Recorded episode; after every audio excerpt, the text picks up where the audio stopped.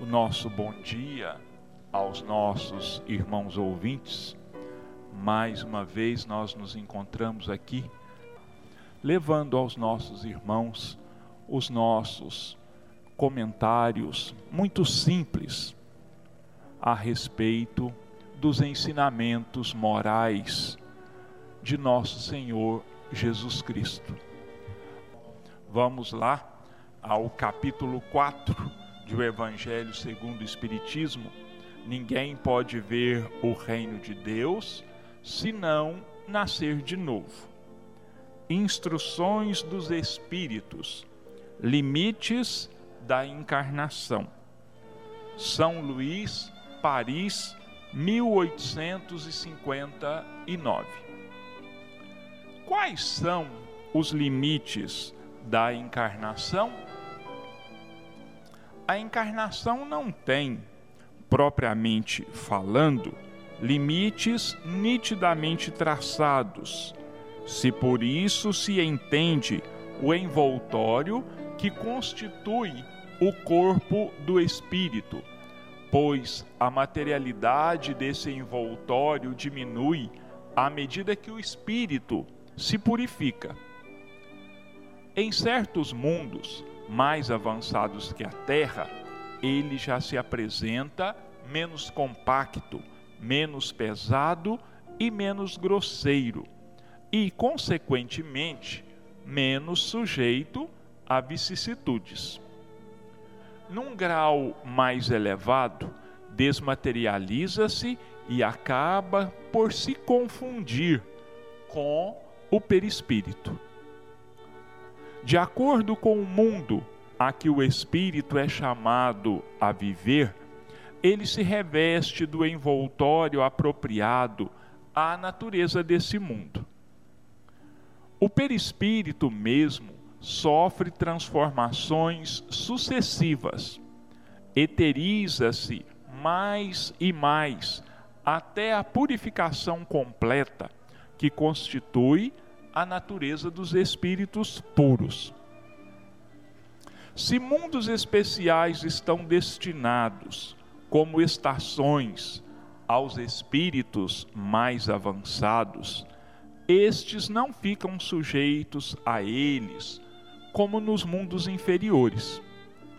O estado de libertação que já atingiram permite-lhes viajar por toda parte onde quer que sejam chamados pelas missões que lhes foram confiadas. Se considerarmos a encarnação do ponto de vista material, tal como a vemos na Terra, podemos dizer que ela se limita aos mundos inferiores. Depende do espírito, portanto, libertar-se mais ou menos rapidamente da encarnação, trabalhando pela sua purificação. Temos ainda a considerar que, no estado de erraticidade, ou seja, no intervalo das existências corporais, a situação do espírito está em relação com a natureza do mundo a que o liga o seu grau de adiantamento. Assim, na erraticidade, ele é mais ou menos feliz, livre e esclarecido, segundo for mais ou menos desmaterializado. A necessidade da encarnação. São Luís, Paris, 1859. A encarnação é uma punição e somente os espíritos culpados é que lhe estão sujeitos? A passagem dos espíritos pela vida corpórea é necessária para que eles possam realizar, com a ajuda do elemento material, os propósitos cuja execução Deus lhes confiou. É ainda necessária por eles mesmos, pois a atividade que então se veem obrigados a desempenhar ajuda-os a desenvolver a inteligência. Deus, sendo soberanamente justo, deve aquinhoar equitativamente a todos os seus filhos. É por isso que ele concede a todos o mesmo ponto de partida, a mesma aptidão, as mesmas obrigações a cumprir e a mesma liberdade de ação. Todo privilégio seria uma preferência e toda preferência uma injustiça. Mas a encarnação para todos os espíritos é apenas um estado transitório. É uma tarefa que Deus lhes impõe no princípio da existência, como primeira prova do uso que farão do seu livre-arbítrio. Os que executam essa tarefa com zelo sobem rapidamente e de maneira menos penosa os primeiros degraus da iniciação e gozam mais cedo o resultado do seu trabalho. Os que, ao contrário, fazem mau uso da liberdade que Deus lhes concede, retardam o seu progresso. E é assim que, por sua obstinação, podem prolongar indefinidamente a necessidade de se reencarnarem, e é então que a encarnação se torna um castigo.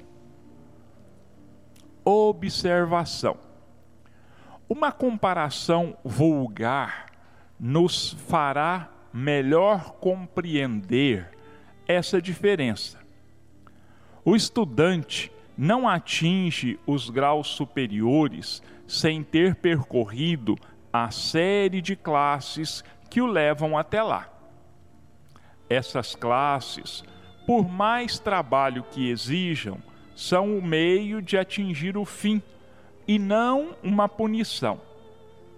O estudante laborioso abrevia a caminhada, encontrando menos dificuldades. Acontece o contrário com aquele que a negligência e a preguiça obrigam a repetir certas classes. Não é, porém, o estudo que constitui uma punição, mas a obrigação de recomeçá-lo em cada classe. É o que se passa com o homem na terra.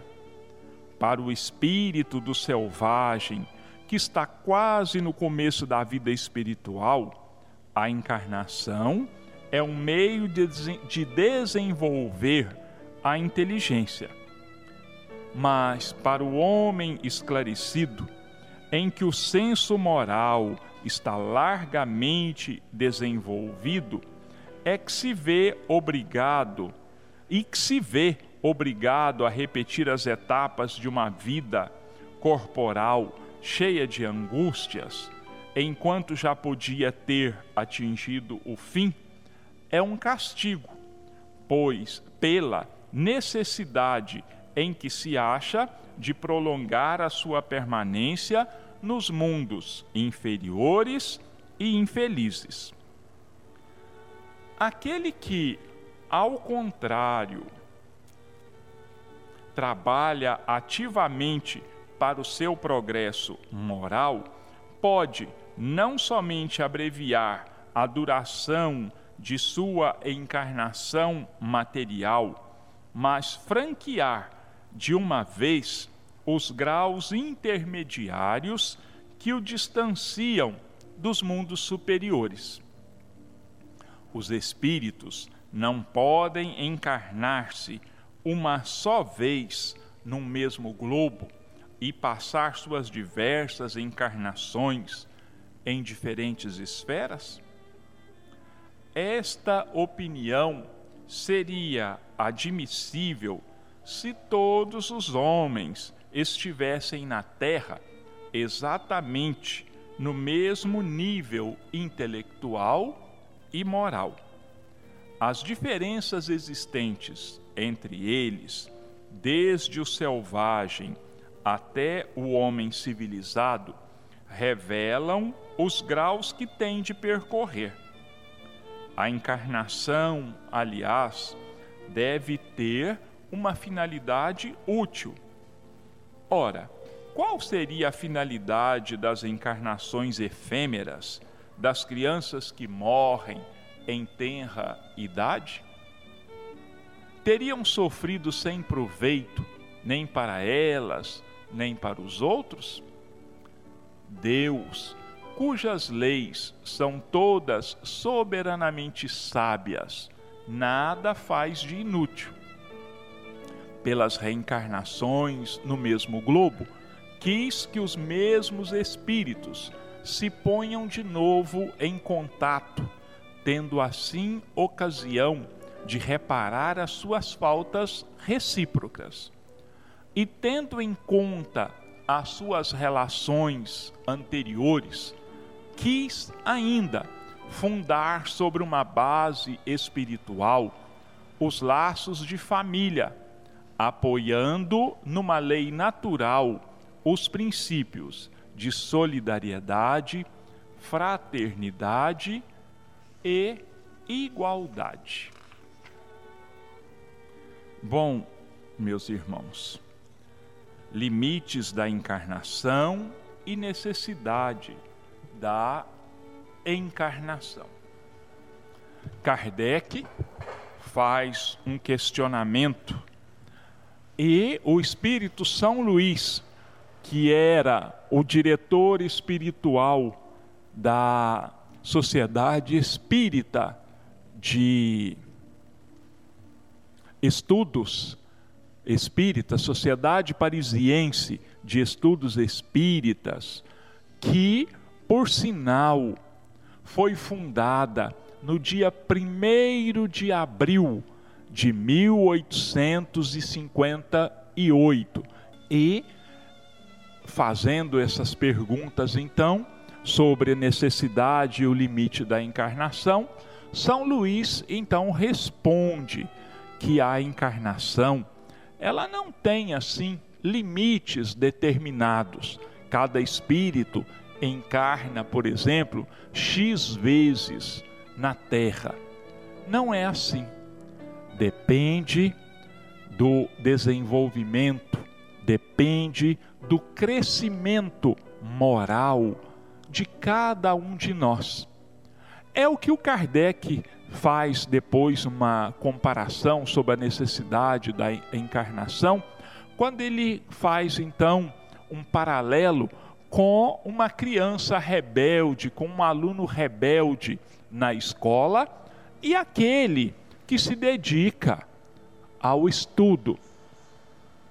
Logicamente, aquele que leva a sério os estudos, no caso aqui, a encarnação, ele vai aprender mais rapidamente e vai se livrar então dessas tarefas, vamos dizer assim, cansativas.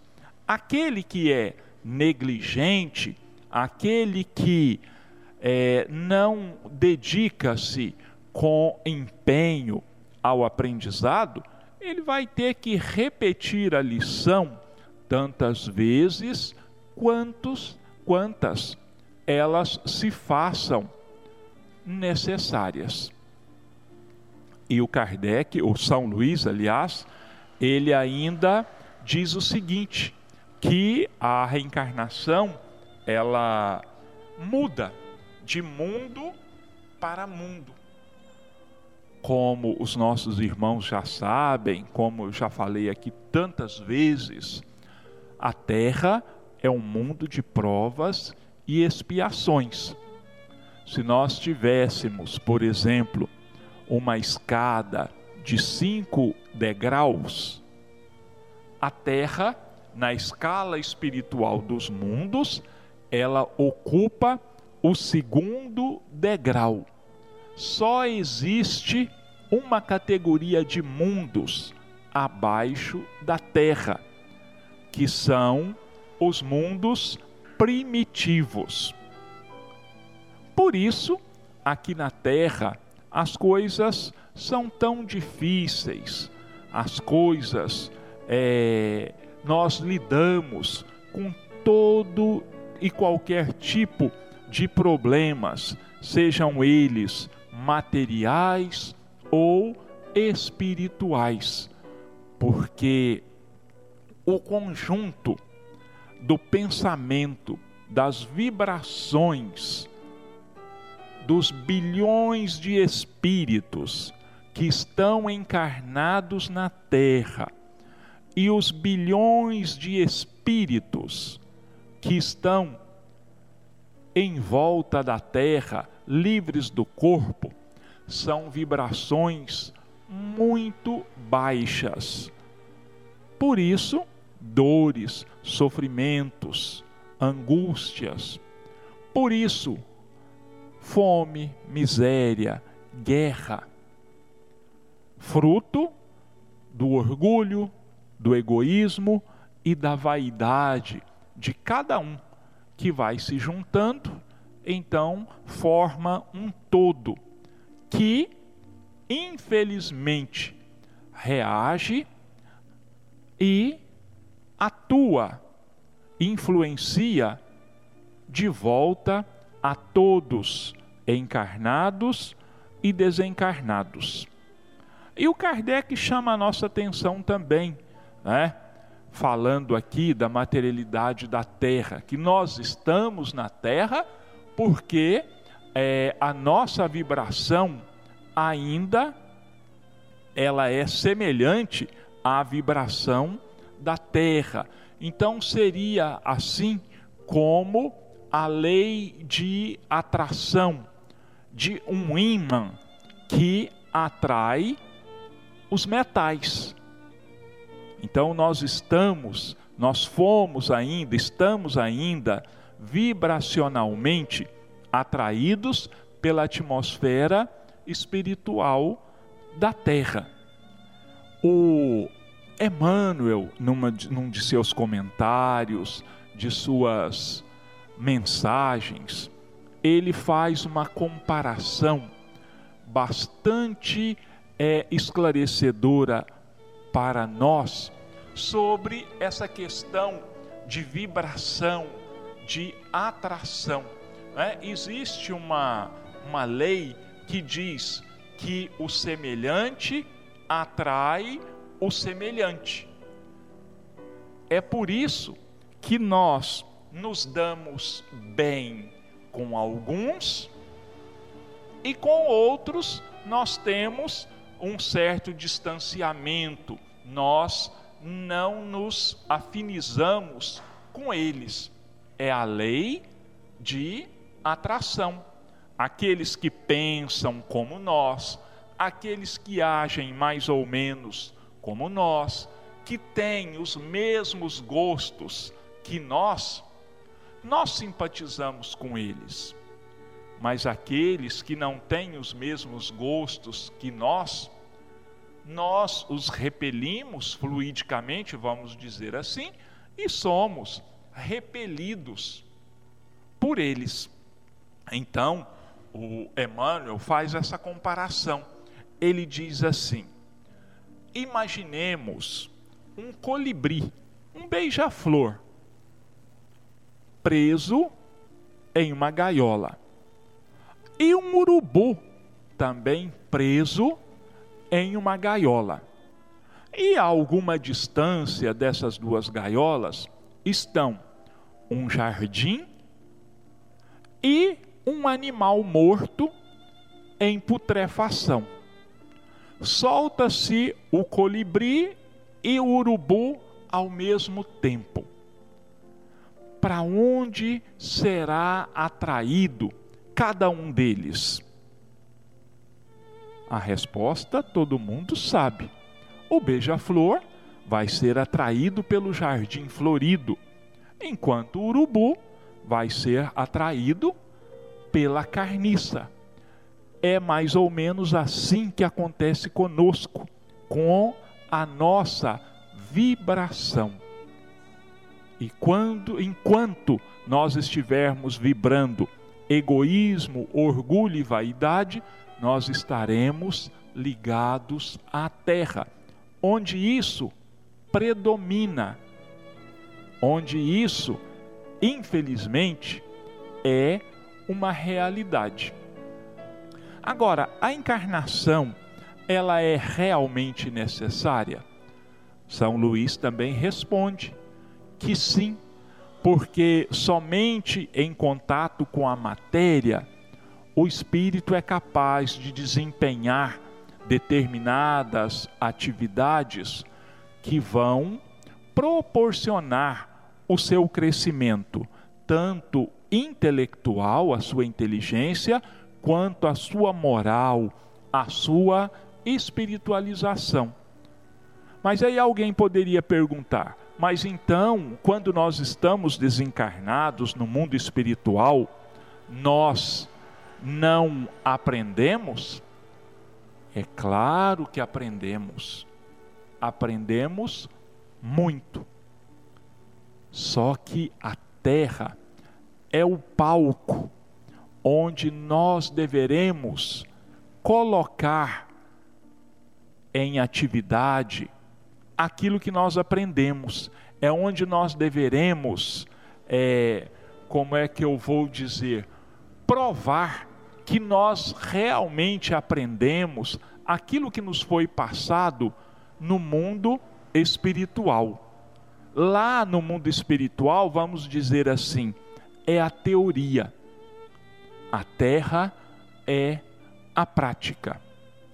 E nem sempre quando nós chegamos à Terra, nós colocamos a teoria em prática, nós deturpamos essa teoria. Às vezes, no fundo, a gente sabe que o que é certo e o que é errado, mas infelizmente, justamente por essa questão de vibração que eu já disse, nós somos atraídos, nós nos deixamos enganar pelas ilusões do mundo material. Bom, nós vamos agora então para a segunda parte dos nossos comentários de hoje do livro Sinal Verde de André Luiz e Chico Xavier. É, nós vamos é, tratar hoje do capítulo 47 visitação a doentes.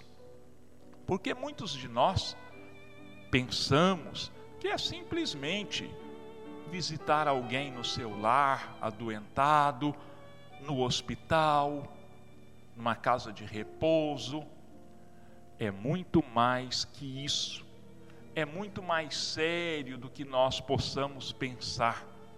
Exige de nós muito mais critério, muito mais tino, disciplina, vamos dizer assim, um comportamento reto. Então, uma visita a um doente é coisa séria. Então, vamos ver o que André Luiz nos recomenda que nós devamos observar numa visita alguém enfermo. A visita ao doente pede tato e compreensão. Abster-se de dar a mão ao enfermo quando a pessoa for admitida à presença dele, com exceção dos casos em que seja ele quem tome a iniciativa. Se o visitante não é chamado espontaneamente para ver o doente, não insistirá nisso, aceitando tacitamente os motivos e manifestos que lhe obstam semelhante contato. Toda conversa ao pé de um doente exige controle e seleção. Evitar narrações ao redor de moléstias, sintomas, padecimentos alheios e acontecimentos desagradáveis. Um cartão fraterno ou algumas flores, substituindo a presença, na hipótese de visitação repetida, em tratamentos prolongados, constituem mananciais de vibrações construtivas. Conquanto a oração seja bênção providencial em todas as ocasiões, o tipo de assistência médica em favor desse ou daquele enfermo solicita apreço e acatamento. Nunca usar voz muito alta em hospital ou em quarto de enfermo. Por mais grave o estado orgânico de um doente, não se lhe impor vaticínios acerca da morte, porquanto ninguém na terra possui recursos para medir a resistência de alguém, e para cada agonizante que desencarna, funciona a misericórdia de Deus na vida maior através de espíritos benevolentes e sábios que dosam a verdade em amor, em benefício dos irmãos que se transferem de plano.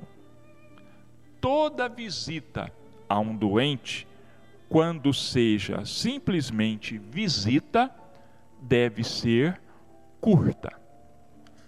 Então, olha, meus irmãos, quanta coisa a gente deverá levar em consideração quando formos visitar um doente. Primeira coisa, a visita deve ser rápida. O doente está em fase de restabelecimento, ele precisa descansar, ele precisa se alimentar, ele precisa receber cuidados médicos, de enfermagem, dos cuidadores, se forem os familiares, e uma presença prolongada vai atrapalhar essa rotina. Então, uma visita rápida. Sabermos, prestarmos atenção nos assuntos colocados em pauta na presença de um doente, na presença de um enfermo.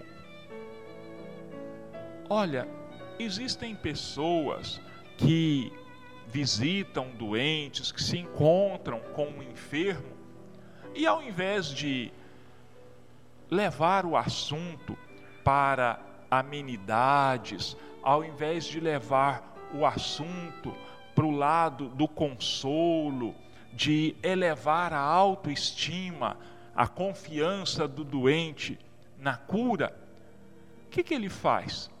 Ele vai relatar casos de enfermidades em outras pessoas, vai falar das próprias enfermidades, quando não diz assim: olha, essa doença sua, essa sua enfermidade é gravíssima ela é gravíssima, é preciso muito cuidado, né? E por aí vai. Então, meus irmãos, cuidado na hora da conversa. Se não puder ir visitar, mande um cartão de visitas, um pequeno bilhete, um buquê de flores, que também vão marcar a sua presença junto àquele enfermo, sem cansá-lo, sem perturbar a sua rotina. Então, essas são algumas das recomendações de André Luiz para cada um de nós. Tenha sempre em mente que nós jamais nos esqueçamos de que Deus e Jesus não desamparam a ninguém. Nós estamos sempre sob o olhar e a proteção de cada um deles. Que Deus e Jesus nos abençoem a todos, hoje, amanhã e sempre, e que assim seja.